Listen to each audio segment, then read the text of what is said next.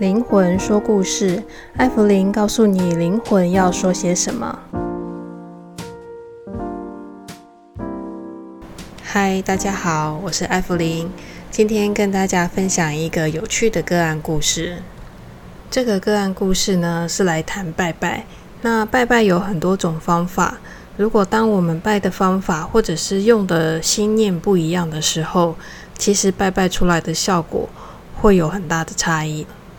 这位个案呢，我们先称她为 A 小姐。然后她在深圳工作了很久，所以后来在深圳买了一栋房子。那我们台湾人的习惯就是买了新房子，那搬进去之前呢，当然要办一个热热闹闹的礼厨的活动。然后也要请神，也要拜拜。A 小姐的父亲就很认真的从台湾飞到了深圳，然后为 A 小姐办一个礼厨的拜拜的活动。那在进入故事之前，我必须要先对 A 小姐的父亲做一个简单的介绍。那 A 小姐的父亲呢，其实就是很传统的台湾父亲，平时也会按照初一十五的时间在公司拜拜，或者是去庙里面拜拜。但是有趣的是，这位 A 小姐的父亲虽然都会按时拜拜，但其实极为铁齿。他常常说：“嗯，他不相信这些东西。”所以这位阿伯呢，他拜拜的行为跟心里面的感觉其实是彼此矛盾的。所以拜拜对阿伯来说，可能只是一个形式或者是习惯，那也不会像我们一般人说：“诶，有拜有保佑。”可能在他心里面，他没有这种感觉。我们再回到我们的故事主题，所以呢，这个阿北决定去深圳帮女儿办理出的拜拜活动。所以呢，他到了深圳之后，就准备了上等的鸡鸭鱼肉，还有金纸水果等很丰富的祭祀的用品，然后准备帮女儿好好庆祝一下，然后帮女儿的房子可以祈福。到了礼厨这一天，阿北把所有的鸡鸭鱼肉，还有要拜拜祭祀的东西，都放在了桌子上。那他把桌子的方向呢，是对外的，所以他拜拜的方向是人站在室内，就是人站在家里，然后往外面去拜外面的方向。所以整个礼厨的仪式，北北拜的方向全部都是朝外面拜拜的。礼厨当天的拜拜很顺利就完成了。那阿北在深圳旅游了几天之后，就决定回到台北来。阿北回到台北之后呢，就开始整个人的情绪跟精神状况就开始不太稳定。那睡觉的时候也睡不好，睡不安稳，会做梦，或者是会开始讲一些听不懂的梦话。那开车的时候也产生了一些恍神的情形，其实是相当危险的。后来也是有去看医生，但是身体并没有太大的问题，主要也还是精神不稳定，或者是有一种恍神恍神的感觉。后来因为有北北恍神的状况一直持续，那他的家人也很担心，所以 A 小姐跟妈妈就过来找我，想了解一下。北北到底是发生了什么问题？其实这个北北发生了一件很有趣的事情，那也是我以前没有遇过的。简单来说呢，就是这位北北在深圳办礼俗的时候，他把工作上的东西，包括所有含有肉类的贡品，然后这些呃金纸什么东西的，他拜拜的方向是人站在室内，然后朝外面拜。而且在拜拜的时候，阿北自己并没有自己信仰的主神，所以他在拜拜的时候，其实是没有主神在帮他做主这件事情。所以在礼除拜拜的这个同时，是没有有力的神明在帮助他的，或者是有神明在旁边设下结界保护这个拜拜活动的。所以当阿北在拜拜的时候，却没有请神。然后他所有的祭祀物品又朝外的时候，整个拜拜的活动其实就变成了一个无遮大法会。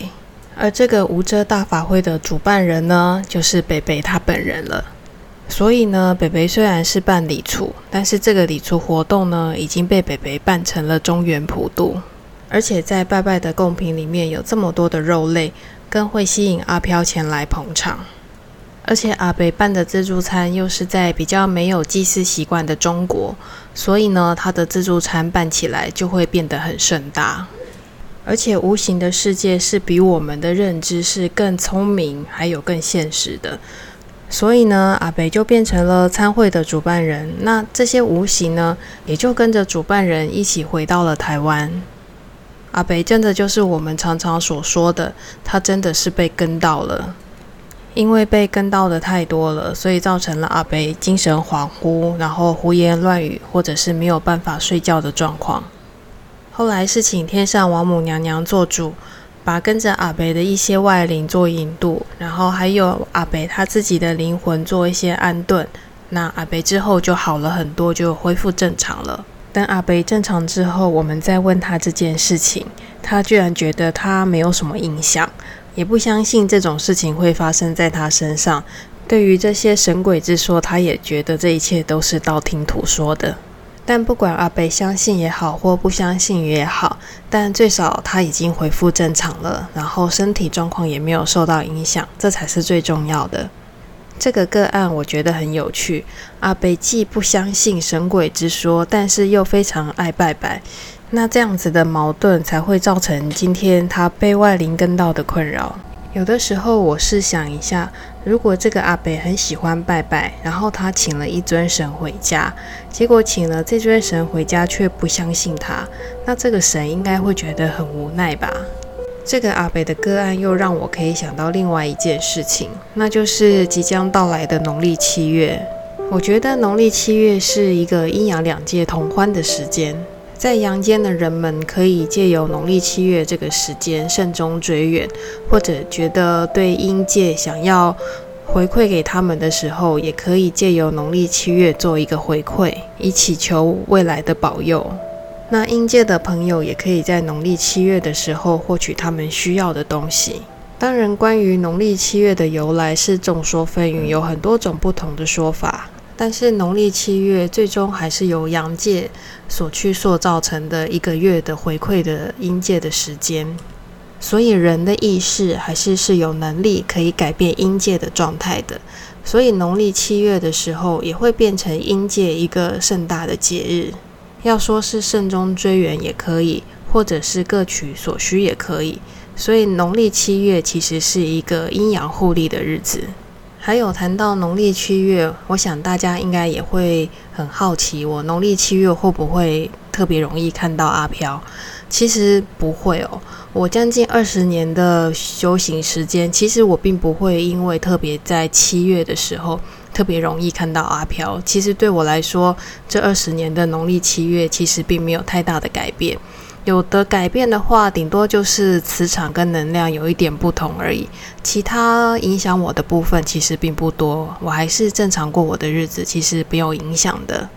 那普渡的部分呢，我还是比较习惯由妙方来帮我们做普渡。如果由妙方来主导的话，就表示这个普渡其实是由主神做主的，那大家其实是平均分配的。如果要自己在家普渡，当然也是可以喽，只是可能就会像刚刚那个阿北一样，会有一点类似流水席的那样子的状态。不过因为农历七月是大日子，所以要在自己家普渡是没有问题的。今天有趣的个案故事就分享到这里喽，那也祝福大家顺心平安。灵魂说故事，谢谢你的聆听，我们下次见，拜拜。